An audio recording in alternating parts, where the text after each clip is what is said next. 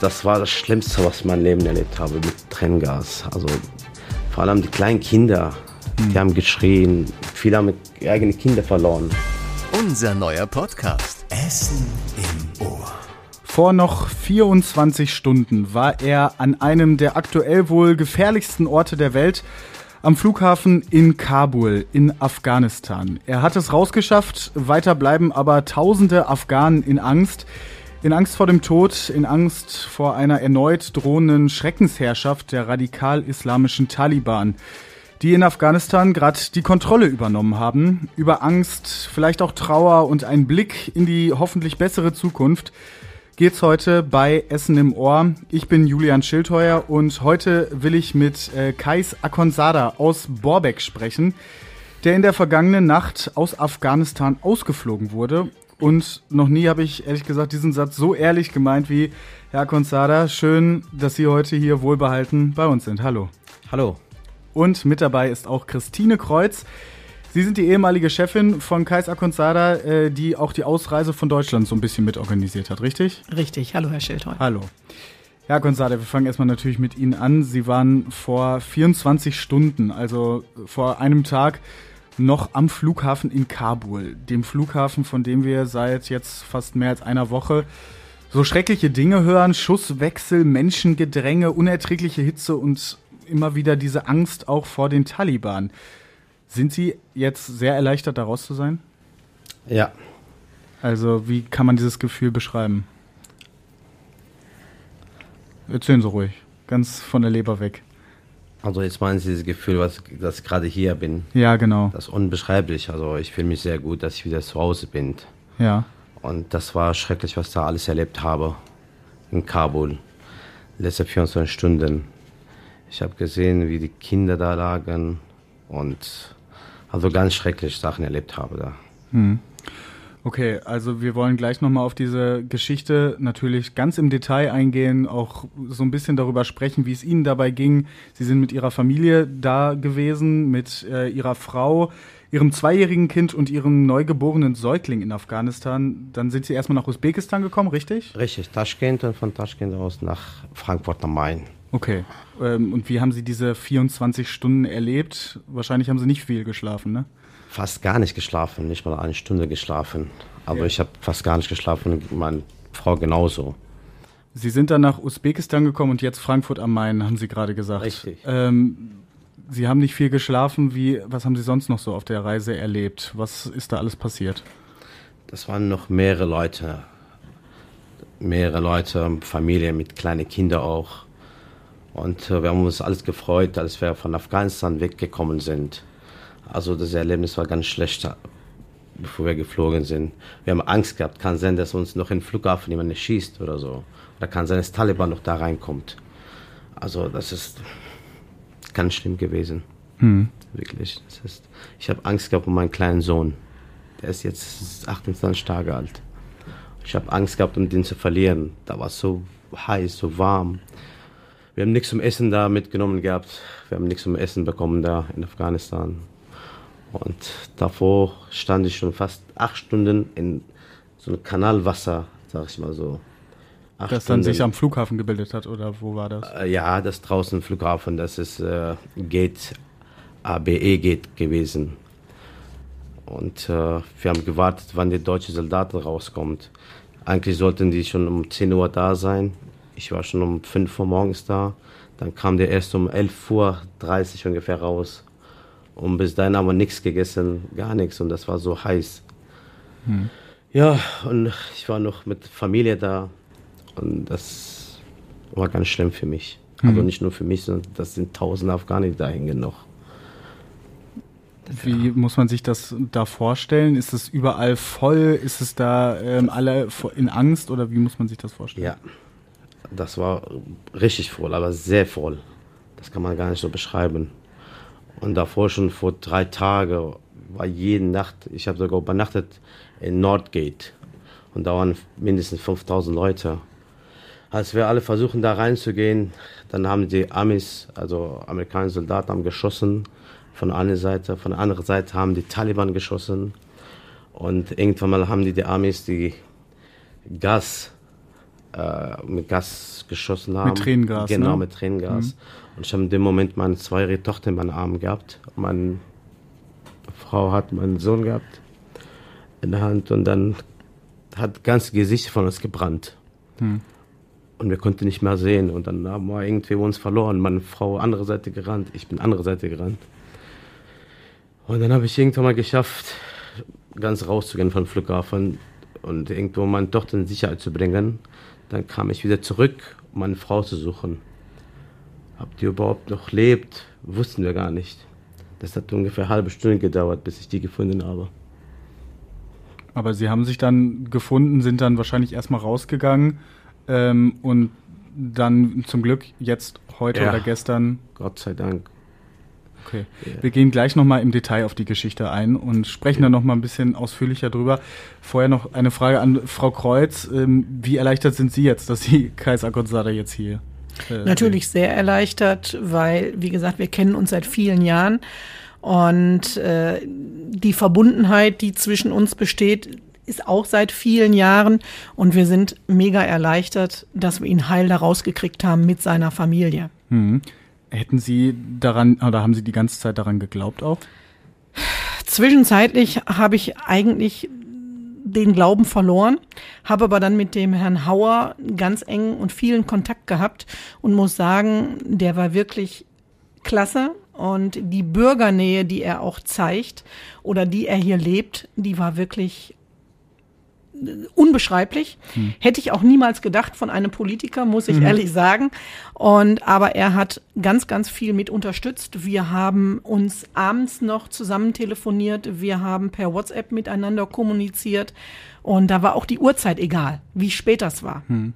Also und von daher sind wir da auch äußerst dankbar, das, was der Herr Hauer hier alles mit bewirkt hat. Herr Hauer, der Bundestagsabgeordnete Richtig. aus Essen. Ähm, mit dem wir von Radio Essen natürlich auch immer im Kontakt stehen, weil er ähm, da einen ganz guten Draht hat und das organisiert, wie das läuft in Afghanistan und auch jetzt eben noch uns eine Nachricht geschickt hat, dass die nächste Familie nach Usbekistan ausgeflogen wurde.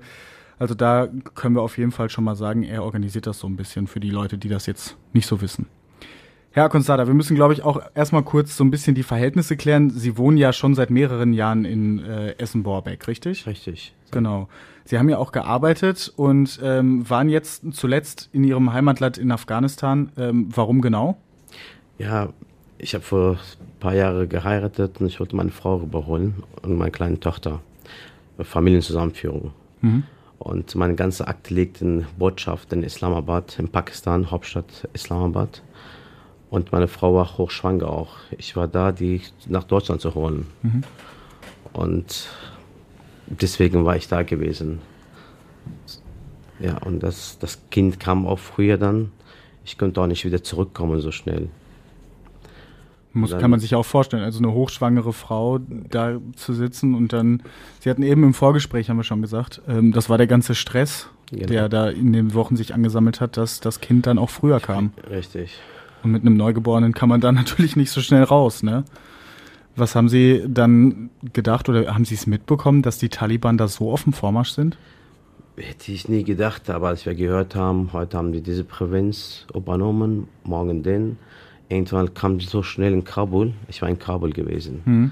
Auf einmal stehe ich morgens auf, haben gesagt, ja, Taliban sind da. Ich habe gar nicht daran geglaubt. Als ich selber rausgegangen bin, habe gesehen, dass wirklich Taliban da waren. Und die sind nicht nett Leute, sage ich mal so. Das sind ganz schlimme Leute. Wenn der sieht so, wie wir angezogen sind, oder die merken sofort, dass wir nicht aus Afghanistan sind, sondern aus anderem Land. Das mhm. heißt, aus ähnliche Europäer oder Amerikaner. Also, also wir da gelebt haben, wir sind jetzt zum Urlaub hier zum Beispiel. Ja, und ich habe Angst gehabt, ich habe meine Personalausweis bei mir gehabt. Ich habe Angst gehabt, nicht, dass sie mich jetzt durchsuchen, den Personalausweis rausnehmen. Und dann kriege ich noch große Probleme. Ja, das ist ganz schlimm gewesen, die letzte Zeit in Afghanistan. Und ich konnte meine Frau einfach nicht da lassen. Mit, äh, die war hochschwanger und noch zwei Jahre Kind noch da. Ich wollte nicht einfach abhauen, die alleine da lassen. Hm. Und dann kam die Taliban, Flughafen war dicht, die Grenze zwischen Pakistan und Afghanistan war schon davor schon alles dicht. Ja, dann eine andere Wahl habe ich ja nicht gehabt. Ich musste jeden Tag zum Flughafen gehen und da übernachten sogar. Dass ich irgendwie, ich habe eine Hoffnung gehabt, da reinzukommen. Aber von Gate, Nordgate, was die uns gesagt haben, Nordgate, gar keine Chance. Da sind mindestens 10.000 Leute, die hm. da rein wollen zum Flughafen. Das klappt nicht einfach so. Mit kleinen Kindern sowieso nicht. Also die Leute, die da hingehen, ist, also brauchen sich dahin zu gehen mit Kindern und so. Das ist zu gefährlich. Die schießen überall. Also die haben Schüsse gegeben, das ich noch nie in meinem Leben erlebt habe. Hm. Alle auf einmal. Da waren mindestens 30 Soldaten, Amerikaner, die haben auf einmal zusammen alle geschossen. Das waren Warnschüsse zwar, nicht direkt auf uns, aber trotzdem kleine Kinder. Und meine Tochter, die schläft, wenn die schläft, auf einmal steht die auf und schreit die einfach. Hm. Die hat so, so viel Angst bekommen. Ich musste leider jeden Tag teilgehen. Ich habe so eine Hoffnung gehabt. Irgendwann habe ich diese Hoffnung aufgegeben. Ich habe gedacht, nein, ich, ich komme hier nicht mehr weg. Ich habe auch meiner Chefin, Frau Kreuz, gesagt, Frau Kreuz, ich schaffe das nicht mehr. Dann hat die gesagt, nein, sie schaffen das.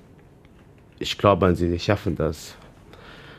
Ja, und dann habe ich gesagt, komm, noch zwei Tage lang, da muss ich von anderer Gate gehen und da habe ich eine Hoffnung, vielleicht gehe ich da rein. Das war dann ein Nebeneingang quasi. Also das Nordgate, äh, für alle, die sich jetzt nicht so auskennen, das ist, glaube ich, da, wo die hauptsächliche Anlaufstelle ist, wo äh, die meisten dann quasi auch reinkommen. Aber da wurden sie ja abgewiesen, richtig? Genau. Und auch angegriffen mit Tränengas. Das war mit Tränengas, das war das Schlimmste, was ich in meinem Leben erlebt habe, mit Tränengas. Also vor allem die kleinen Kinder, hm. die haben geschrien. Viele haben eigene Kinder verloren. Sehr viele. Ja, das ist, war eine schlimme Zeit gewesen. Okay. Sehr schlimm. Also. Wir können uns das hier ja gar nicht vorstellen. Wir wissen nicht, wie es ist, ähm, wenn auf einmal eine radikale Gruppe ähm, quasi unsere Regierung stürzt und sich jetzt in dem Land ausbreiten will und auch die Macht übernehmen will. Wie kann man sich das vorstellen? Wie können Sie das erklären für Leute, die das gar nicht kennen? Schrecklich. Ich kann das gar nicht so erklären. Das ist also, ja. Also ich bin Zeuge geworden, der Herr Akonzada, wir hatten über Videotelefonie, hatten wir oder hatten wir telefoniert und in dem Moment bekam ich das also wirklich live mit, was da passierte. Wir kennen das ja gar nicht. Wir sehen es hm. nur in den Medien und hören es in den Medien, aber was wir da live am Telefon mitbekommen haben und sehen konnten, es war also wirklich chaotisch und ganz, ganz, ganz schlimm. Und ich muss sagen, da greife ich jetzt einmal dem Herrn Akonzada vorweg. Das fand ich nur wirklich schön und das ging auch irgendwo unter die Haut. Er sagte mir dann, als wir zusammen telefonierten, er rief mich an und sagte, ich bin durch, ich bin durch. Und das Erste, was er sagte, und auch da einen ganz großen Dank an die Bundeswehr und wirklich auch mal ein Lob an die Bundeswehr. Das Erste, was er sagte, als ich die deutsche Flagge gesehen habe, habe ich gesagt, jetzt bin ich zu Hause. Ja, und auch die Soldaten, die waren überaus freundlich, besorgt, haben sich drum gekümmert, haben sich auch um die Kinder gekümmert. Und es war wirklich, also wirklich auch da die Soldaten ganz großes Lob. Mhm. Und das war eben das Schöne, wie er sagte, das ich bin zu wirklich, Hause. Das war wirklich sehr schön. Das war dann der, der erleichternde Moment, dass man als jetzt. Als ich deutsche Soldaten gesehen habe, die kamen zwar spät, ich weiß auch nicht warum. Als ich sie gesehen habe, ich habe mich sehr, sehr gefreut. Ich habe gesagt, jetzt klappt was. Mhm jetzt klappt was. Dann habe ich ja meinen Reisepass gezeigt, dann mir sofort geholfen. Ja. Dann habe ich gesagt, ich bin zwar jetzt gerade, meine Familie steht ganz weit weg, ich bin jetzt hier, dachte daran, hol deine Familie hier hin. Hm. Ja, dann hat er mir sehr viel geholfen. Ich danke auch die Soldaten, die da sind, wirklich, die sind sehr nett.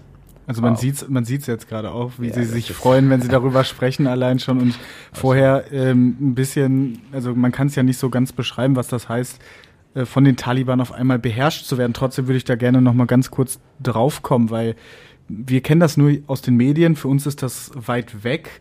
Wie fühlt man sich in so einem Moment, wenn man merkt, da kommt jetzt eine religiös radikale Gruppe, die jetzt hier ihre das, äh, Macht durchsetzen will? Das ist schrecklich. Alleine wie die aussehen, alleine mit lange Haare, mit langem Bart und komischen Klamotten, die da anhaben. Man, man kriegt schon sofort Angst. Also man hat äh, keine Mut rauszugehen. Ich würde sagen, ich lieber ich esse zwei Tage nicht, bevor ich raus, also ich kann nicht rausgehen, was einkaufen oder so. So viel Angst haben wir gehabt. Aber trotzdem, ich musste leider zum Flughafen jedes Mal. Ja. Und ich musste meinen Reisepass und meinen Personalausweis irgendwo. Ich habe meine Frau gegeben, dass sie soll sich bei ihr verstecken. So viel Angst habe ich gehabt. Aber die Taliban-Kämpfer, die sind auch dann in Afghanistan, in Kabul, auch die ganze Zeit auf den Straßen und laufen daher? Oder Sehr viele. Die laufen 10, 15 Leute zusammen. In einem, einem Auto steigen die ein, manchmal 19 Leute. Das sieht man schon, wie die sich hängen da dran. Das ist ganz komisch. Und was machen die dann genau? Also Einfach rumfahren, fahren die hin und her und gucken die Leute an und halten die Leute, ja, wieso hast du keinen Bart, richtiger Bart, was für ein Bart du da hast. Du bist ja ein Muslim, du bist ein islamisches Land. Und also solche Sachen, solche Fragen stellen die. Ja, wo arbeiten sie denn? Warum haben sie solche Haare und so? Also es ist schrecklich einfach. Es ist quasi psychologischer also das, Druck, der genau, da die ganze Zeit auf. Genau. Es ist ja, also jetzt gerade wird ja immer darüber berichtet, hier eine Menschenrechtsverletzung, da Verfolgung und so. Haben Sie sowas auch mitbekommen? Ja, auch. Die haben in der Provinz Nengrahar, Jalalabad, die haben zwei Leute geschossen. Eine Journalistin und noch eine, der auch bei Region gearbeitet hat, der auch geschossen. Obwohl die gesagt haben, wir vergeben alle Leute, die da verzeihen, beziehungsweise die bei Region gearbeitet haben oder Journalisten waren, wir tun keiner was an. Aber es stimmt nicht, was sie da sagen. Also erschossen Leute erschossen. Es gibt ja auch immer diese Bekundung, ja, wir versuchen hier friedlich zu sein, wir wollen hier nur äh, die Macht übernehmen, aber Richtig. den Leuten der Zivilbevölkerung tun wir nichts an, das stimmt nicht. Das stimmt nicht. Also das, was Sie jetzt gesehen was haben. Was die da sagen, das stimmt nicht. Okay, wie verzweifelt sind denn die Menschen vor Ort? Also man hat hier Bilder gesehen, die wollen alle in den Flughafen rein, alle das, nur weg. Das hat man schon gesehen. Also die Hoffnung gibt es nicht mehr da. Und ja, wie wir gesehen, gesehen haben, ist, viele Leute haben versucht, im Flugzeug sich äh, auf, also an. an anhängen, genau. Hm. Und von da wegzukommen. Also so große Angst. Da nimmt man lieber das Risiko in Kauf, vom Richtig. Flugzeug zu fliegen, anstatt sich unter den Taliban, unter genau. den Taliban zu leben. Also es ist eine verzweifelte Situation. Ähm, sind jetzt von Ihnen noch angehörige Freunde noch da? Ja, gibt's. Meine Schwager mit drei Kindern, andere Schwager auch mit drei Kindern, meine Onkel, Cousins, die sind noch da. Was machen die jetzt? Ja, zurzeit machen die gar nichts, das verstecken sich irgendwo. Die haben Angst. Die haben auch bei Regionen gearbeitet haben oder auch mit deutschen Soldaten da gearbeitet haben, damals Bundeswehr. Ja, die haben jetzt Angst. Und die suchen so wie Leute jetzt, die bei Soldaten als Dolmetscher gearbeitet haben. Und die sagen, die sind Verräter für uns. Deswegen zuerst bringen die Leute um, die mit Deutschen oder mit Amerikanern gearbeitet haben. Als Dolmetscher sowieso. Hm. Also die Ortskräfte, die äh, ohne die ja auch dieser Bundeswehreinsatz gar nicht zustande gekommen wäre, ja ähm, versuchen die dann nicht auch noch auszureisen, weil das Recht als Ortskräfte hätten sie ja dann, oder nicht? Aber es ist schwierig. Das ist schwierig. Ja. Okay, also Sie sind jetzt zum Glück raus. Gott sei Dank. Ich danke nochmal ja. deutsche Soldaten, die mir geholfen haben, hier rauskommen und Frau Kreuz auch. Was hätten Sie denn gemacht, wenn Sie jetzt nicht da rausgekommen wären? Haben Sie darüber schon mal nachgedacht? Ich habe mehrmals nachgedacht, ja. Selbst ich habe gesagt, dann schmeiße ich mich vor dem innerlichen Auto vor. Also andere Wahl habe ich ja nicht gehabt. Ich habe also ich wusste gar nicht, was ich machen soll, wirklich. Wenn ich nicht rausgekommen wäre. Also Sie wüssten es nicht. Nee. Irgendwie auch verstecken oder so wahrscheinlich. Wo sollte ich mich verstecken da? Die Suche, die gehen jede Wohnung mittlerweile jetzt raus. Rein, meine ich. Unerwartet, morgens früh, nachts, wie den Taliban passt. Hm. Dann wollen wir noch mal kurz auf diese Rettungsaktion jetzt auch mit Frau Kreuz äh, zu sprechen kommen. Wie genau hat das dann funktioniert? Also Sie kannten sich noch vorher, waren Sie die ganze Zeit im Kontakt oder ähm, ist der Kontakt dann nochmal neu aufgekommen quasi? Nein, nein, wir sind eigentlich die ganze Zeit in Kontakt, solange wie wir uns kennen. Es wurde hinterher weniger, seitdem wir dann eben nicht mehr in einem Unternehmen gearbeitet haben, mhm. aber Es waren immer sporadische Kontakte. Und als wir hier mitbekamen in der vergangenen Woche oder davor die Woche Samstag, dass die Taliban jetzt da in Kabul äh, die Macht wohl ergriffen haben, hatte ich Herrn Akonsada angerufen, weil ich wusste, er war oder war auf dem Weg oder wollte nach Afghanistan und habe ihn dann angerufen, habe gefragt, wo er denn sei. Und dann sagte er mir in Afghanistan, aber ich weiß nicht mehr, wie ich hier rauskommen soll. Und dann haben wir uns dann alle Hebel in Bewegung gesetzt, haben ihn auf die Liste des Auswärtigen Amtes gebracht, damit er gemeldet ist, damit er aus oder damit wir hier wussten oder die Deutschen wussten, dass er noch in Afghanistan ist und eben die Ausreise ermöglicht bekommen müsse.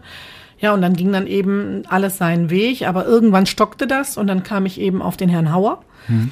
Und äh, dann kam langsam aber sicher Bewegung in die ganze Sache. Und bis wir dann eben in der vergangenen Woche, Son äh, in der letzten Sonntag, dann merkten, Mensch, jetzt passiert hier wirklich etwas. Naja, und dann kam es ja tatsächlich dazu, er hatte den Kopf dann schon in den Sand gesteckt. Und ich hatte ihm dann aber gesagt, wie er gerade schon berichtete, sie schaffen das und sie gehen da jetzt hin. Mhm. Ja, und dann hat das auch nochmal getan und wie gesagt, es hat geklappt, Gott mhm. sei Dank. Ja, die Lage ist wahrscheinlich auch für Sie dann im, also als Sie geguckt haben, aussichtslos gewesen, weil ja so viele Leute auch am Flughafen Kabul waren, richtig? Sehr viele. Und das hat Sie dann auch quasi den Kopf in den Sand stecken lassen? Oder? Genau. Ich habe gesagt, ich komme niemals da durch. Ich habe diese Hoffnung schon mal fast verloren. Haben Sie das auch mitbekommen, dann, wie, wie hoffnungslos er dann war? Ja, natürlich. Ich weiß nicht, wie oft wir miteinander WhatsApp sowieso, mhm. aber auch telefoniert haben. Ich habe selbst beim Krisenstab in Usbekistan angerufen, habe da, ich weiß nicht, ob es ein Soldat war oder wen ich da am Telefon hatte. Ja, auch der war sehr freundlich und hat versprochen zu helfen, hat die Daten nochmal aufgenommen von ihm. Das konnte ich ihm dann natürlich auch berichten. Das waren dann immer Dinge, die ihn wieder aufgebaut haben. Mhm. Ja, weil irgendwann er wirklich, man merkte, es funktioniert nicht mehr. Er hatte, er hatte die Hoffnung verloren. Ja, aber äh, wir haben es gemeinsam hinbekommen. Unsere ganze Familie hat sich damit eingesetzt, ja, mein Sohn und äh, mein Mann, jeder hat versucht, sein Bestes zu geben und ihn irgendwo zu unterstützen. Und wie wir sehen, hat es ja auch was gebracht. Gott sei Dank. Ist ja, also es klingt so ähm, unbürokratisch. War das auch so? Das war auch so, ja. Okay, also hat das relativ gut geklappt. Einfach. Es hat relativ gut geklappt, ja. Und ähm, es war einfach, wie gesagt, es spielte alles ineinander oder nur es passiert nicht sofort. Und das ist das Problem bei manchen, ja. Man denkt dann, Mensch, da passiert ja gar nichts. Aber es kann nicht alles sofort innerhalb der nächsten fünf Minuten dann passieren. Mhm. Dann braucht man schon mal ein, zwei Tage, wie auch der Herr Hauer brauchte. Und dann kam es dann aber. Mhm. Herr Akonsada, Sie hatten dann aber ganz schön Glück, dass Sie die Frau Kreuz auch hatten, oder? Ja, Gott sei Dank. Ich sage auch wieder Danke, Frau Kreuz. Dass ich, ich bedanke mich tausendmal. Ja, aber es, so. nicht, nicht alle haben das ja. Nicht alle haben ja. ja diesen Kontakt nach Deutschland und dann wird es besonders schwierig, richtig? Ja, ja. wie gesagt, ohne Frau Kreuz hat die Hoffnung verloren. Wie geht's so äh, ihren Nach also den Nachbarn in Afghanistan oder den anderen Leuten, die auch raus wollen, die aber keinen Kontakt haben? Wie läuft das da ab? Müssen die jetzt jeden Tag neu zu, zum äh, Flughafen rennen oder wie läuft das da ab? Ja, natürlich. Jeder will nach Flughafen, aber das Problem ist, da viele Leute bringen das gar nichts, weil die haben keine deutsche Pass oder europäische Pass oder irgendwelche Dokumente, aber die reden trotzdem dahin die haben eine Hoffnung, egal, wir gehen einmal am Flughafen rein und dann sind wir schon gerettet. Aber das ist das nicht so einfach. Hm. Wenn die keine Dokumente haben, dann müssen die leider wieder raus. Die schmeißen den wieder raus. Ja. Wie gefährlich ist es gerade am Flughafen?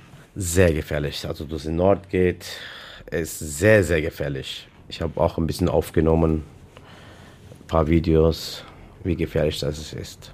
Was genau macht es denn so gefährlich, die Situation? wie die schießen. Von anderer Seite kommt Taliban mit Peitsche, weil die Leute sitzen schon sehr viele Leute da. Und da ist eine Straße, da fahren die Autos. Mittlerweile da sitzen ja auch Menschen da, wo Autos fahren. Und dann der Amis haben das nicht alleine in Reihe bekommen. Also nicht, da mussten die Taliban und, uns zu unterstützen beten. Dann kamen die Taliban und die haben jeder geschlagen. Da mussten die ganzen Leute wieder zurück, sich zurückzuziehen. Und das war ganz schlimm. Das haben wir selber erlebt. Das glaubt keiner, dass die Amerikaner Soldaten die Taliban Hilfe gerufen haben und dann kamen die Taliban und die ganzen Menschen zu schlagen, die da sitzen, saßen. Das ist auf An- Anweisung der Amerikaner passiert aus ihrer Ja, Sicht. ja, das haben wir selber erlebt. Okay. Ja, das haben wir selber erlebt. Um die Situation in den Griff zu bekommen? Oder genau, die Situation in den Griff zu bekommen, das, äh, deswegen haben die auch Taliban Hilfe zu gebeten, also die Amerikaner. Das ist ja dann eine sehr unausrechenbare Situation quasi, ne? Ja, das ist aber so. Das war leider so. Ich habe auch einen Schlag bekommen auf meine Rücken hier. Okay. Ja. Als sie dann da saßen und Ja, ich haben. saß da, ich habe die ganze Zeit meine Reisepass in der Hand gehabt. Ich habe auf Englisch geschrien, please help me. I'm a German, I'm a German. Ich saß die ganze Zeit da, wie sie das im Video gesehen haben. Dann kamen die Taliban, Autos und dann haben die angefangen zu schlagen. Ob das Kinder waren, Frauen waren, ob das, die haben jeder geschlagen einfach. Das wäre alles weggehen da. Ja, diese Situation war ganz schlimm. Das Erlebnis will ich niemals wieder erleben. Ich hoffe, ich hoffe, es erlebt keiner sowas, was ich erlebt habe, da ein paar Tage. Jetzt sind aber noch tausende Leute da. Ähm, glauben Sie, oder was empfinden Sie da? Werden diese Leute irgendwie auch im Stich gelassen? Jetzt auch von der Ja. westlichen Welt? Ja, die kommen nicht alles weg. Klappt, auch, klappt das nicht. Da sind so viele Leute. Von jeder Familie gehen vier, fünf raus. Von jeder Familie. Und die haben diese Hoffnung, hier rauszugehen. Aber null Chance. Ist das eine Abwehrhaltung jetzt hier von Deutschland, von den USA, von allen Ländern im Westen oder ist das, wir können es einfach nicht oder wir wollen es nicht? Die können einfach nicht. Oder beziehungsweise die Amerikaner wollen das nicht. Die laden selber Leute ein, die, die mit denen gearbeitet haben. Die kriegen Mails, kommen sie auf Nord Nordgate. Sie fliegen heute. Da sind, wie gesagt, 10.000 Leute, die die gleiche Mails haben. Kommen sie auf Nordgate. Und sie fliegen heute. Das klappt ja gar nicht. Nee, Daniel sagt, ja, ich habe doch heute Mail bekommen. Hier, ich habe Beweis hier, ich muss heute fliegen. Und der nächste sagt das Gleiche. Beziehungsweise alle haben das gleiche Mail.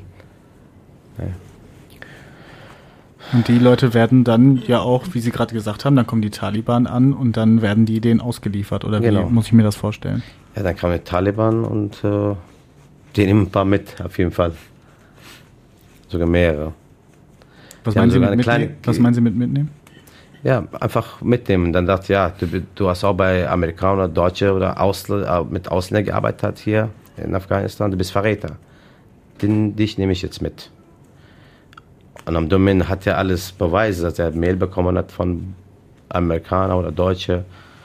Ja, und dann sagt er, du warst ja Dolmetscher gewesen. Dann hat er das ganze Papierkram bei sich, Beweis, dass er mit Deutschen oder mit äh, Amerikanern gearbeitet hat. Und wie die Taliban das rauskriegen, dann nehmen die einfach mit. Und dann verschwindet derjenige auch. Dann kann man die nie wieder sehen. Das ist auch mit meinem Nachbar sowas passiert. Der ist dann nicht rausgekommen, sondern Der ist nicht rausgekommen und die Familie haben den gesucht. Keiner hat den gefunden. Der war auch Dolmetscher gewesen, meint seine Familie. Also es, ist, es klingt so ein bisschen auch nach einer Falle dann. Also die Amerikaner Eben. sagen, kommen Sie zum Flughafen. Richtig. Die alle haben die Mails und äh, ausgedrückt pa Papier so mäßig. Da steht Visa drauf. Ne? Aber keine Name. Bei Mail steht Name, bei Visa, was die ausgedrückt haben. PDF, da steht aber auf Visa kein Name. Das ist eine Referenznummer. Weil ich ja mit vielen Leuten unterhalten habe. Ich habe gesagt, was machen Sie hier? Ich dachte, ja, ich muss hier. Ich habe gesagt, bitte lassen Sie mich durch. Ich habe hier einen deutschen Pass. Ich muss hier raus. Ich sagte, ja, ich habe auch Dokument hier. Nicht nur du hier. Ne? Und dann haben die diese Mail gezeigt und diese Visa, was die ausgedrückt haben. Da stand aber kein Name auf Visa. Das ist komisch gewesen. Nur so eine Referenznummer. Ja, das ist wie eine Falle. so gesehen. Ist das, also ich stelle mir, also es ist für mich, wenn ich das jetzt so höre, ich war natürlich nicht da, ich ähm, bin jetzt hier im sicheren Deutschland schon immer aufgewachsen, habe hier immer gelebt. Ich, es fühlt sich so weit weg an. Und dabei haben wir doch auch, eine, also denken Sie das auch, dass die westlichen Länder dann eine Verantwortung haben, dass, weil sie ja immerhin vor 20 Jahren reingegangen sind nach Afghanistan und da eigentlich was aufbauen wollten, was dann innerhalb von drei, vier Wochen aber komplett den Bach runtergegangen ist. Ja, also die haben den einfach Leute so gelassen. Im Stich gelassen. Im Stich gelassen, meine ich. Ja. Wie fühlen Sie sich dabei, wenn Sie jetzt zurückdenken und mal darüber nachdenken, was mit den Leuten in Afghanistan passiert? Hoffnungslos sind die Leute, die wissen gar nicht, was mit denen jetzt äh, in Zukunft passiert. Jetzt zur Zeit sind die Grenzen zwischen Pakistan und Afghanistan zu, wie das äh, geöffnet wird. Ich glaube nicht, dass in eine Person in Afghanistan bleiben wird. Die hauen alle ab. Die hauen alle ab, aber die, leider, die viele haben keine Möglichkeit abzuhauen. Oder finanziell auch. Mhm. Jetzt zur Zeit, die Leute, die gearbeitet haben, sind jetzt arbeitslos.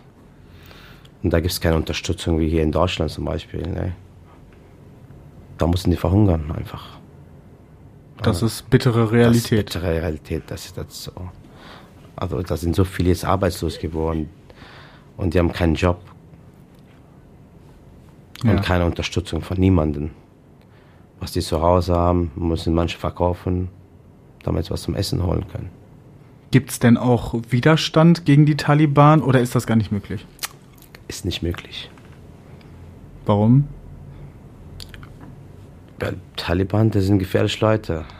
Das ist nicht wie unsere Region war. Das heißt also Taliban. Widerstand gegen Taliban ist nicht möglich, ganz einfach.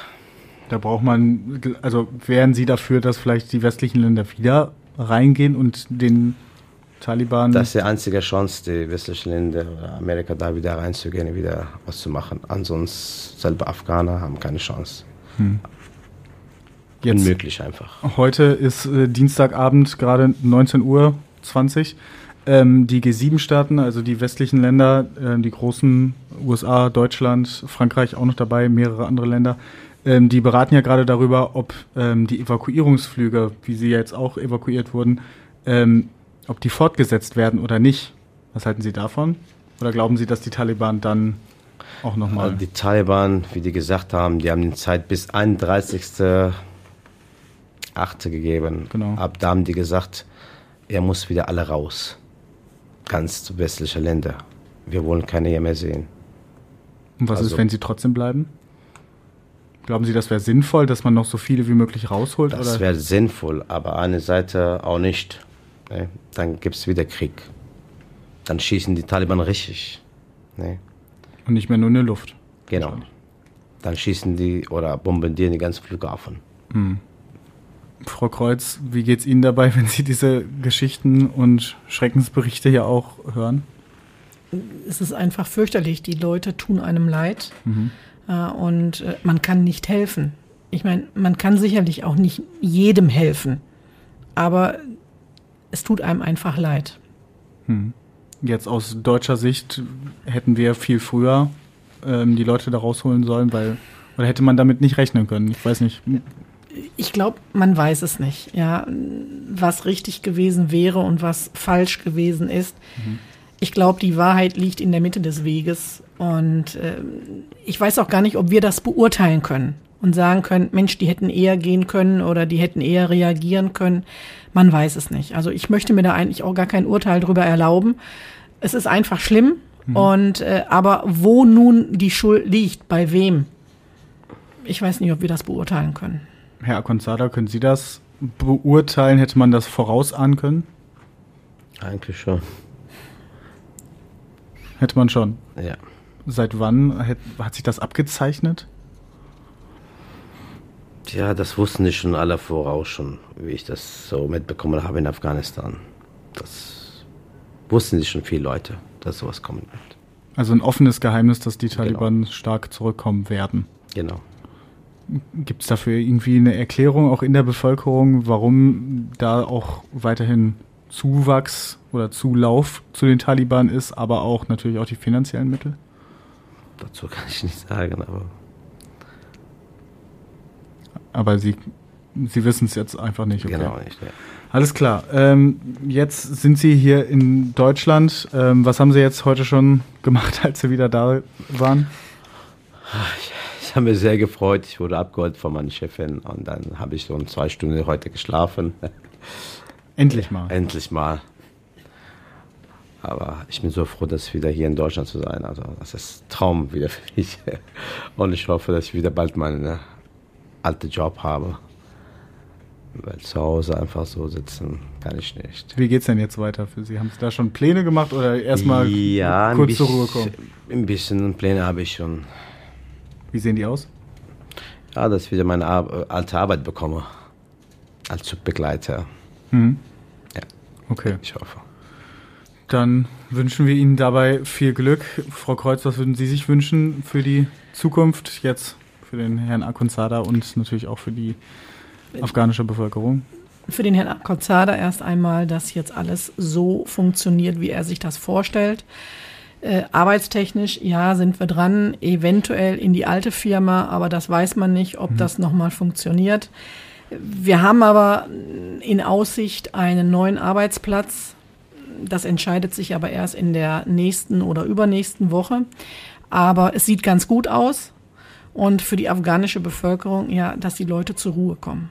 Ja, also, dass da einfach jetzt mal Ruhe reinkommt. Auch wenn man sieht, passt zwar nicht ganz jetzt dazu, ja. aber muss vielleicht mal gesagt werden, gerade bei den Facebook-Einträgen, wenn man jetzt liest, wie Leute dort Kommentare drunter setzen, wo dann steht, was fliegen die da in Urlaub und kein Wunder, dann sollen sie doch da bleiben und so weiter. Ich finde das ganz schlimm, weil wer fliegt nach Afghanistan in Urlaub? Wahrscheinlich die Leute, die daherkommen, ja, aber die können sich das ja dann wohl auch leisten, dass sie da runterfliegen. Die konnten nicht damit rechnen, dass dort unten Krieg gibt. Ja, und viele, es sind ja auch teilweise schon gar keine Flüchtlinge mehr, weil die Eltern von diesen Leuten, die jetzt da sind, die sind mal irgendwann aus Afghanistan geflüchtet.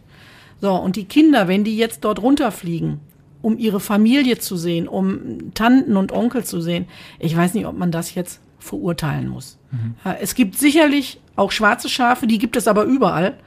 Aber man kann das jetzt nicht einfach so über einen Kamm scheren und sagen, warum fliegen die da alle hin und warum machen die da Urlaub? Die sind geflohen, wie können die in dieses Land zurück? Also das sollten die Leute auch einmal bedenken und das sollten sie sich mal vor Augen führen. Ja, zumal diese Leute wahrscheinlich diese Facebook-Kommentare entspannt von der Couch schreiben und eben nicht vor Ort sind und wissen, was da abgeht. Eben. Das denke ich mal. Ja. Ähm, wenn Sie sowas lesen, lesen Sie sowas überhaupt? Ich ignoriere sowas. Weil wie bei mir, ich war ja nicht Urlaub da. Mhm. Ich wollte meine Frau hierhin holen. Ich habe da geheiratet und muss meine Frau und Kinder holen. Und Urlaub in Afghanistan ist schlecht, ist kein Urlaubsgebiet. Ja. Werden Sie denn, oder was glauben Sie, werden Sie nochmal nach Afghanistan fliegen oder reicht es Ihnen jetzt? Das reicht mir jetzt. Ich habe meine Frau geholt, meine Kinder. Und das reicht für mich jetzt, erstmal nach Afghanistan zu fliegen. Okay, alles klar.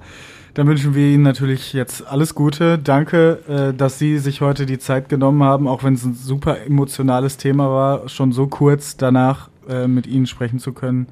Danke dafür auf jeden Fall. Danke auch. Dass Sie uns so ein bisschen auch den Einblick gegeben haben, wie es vor Ort war. Danke, Frau Kreuz, dass Danke. Sie auch da waren. Und das war's mit der Folge Essen im Ohr.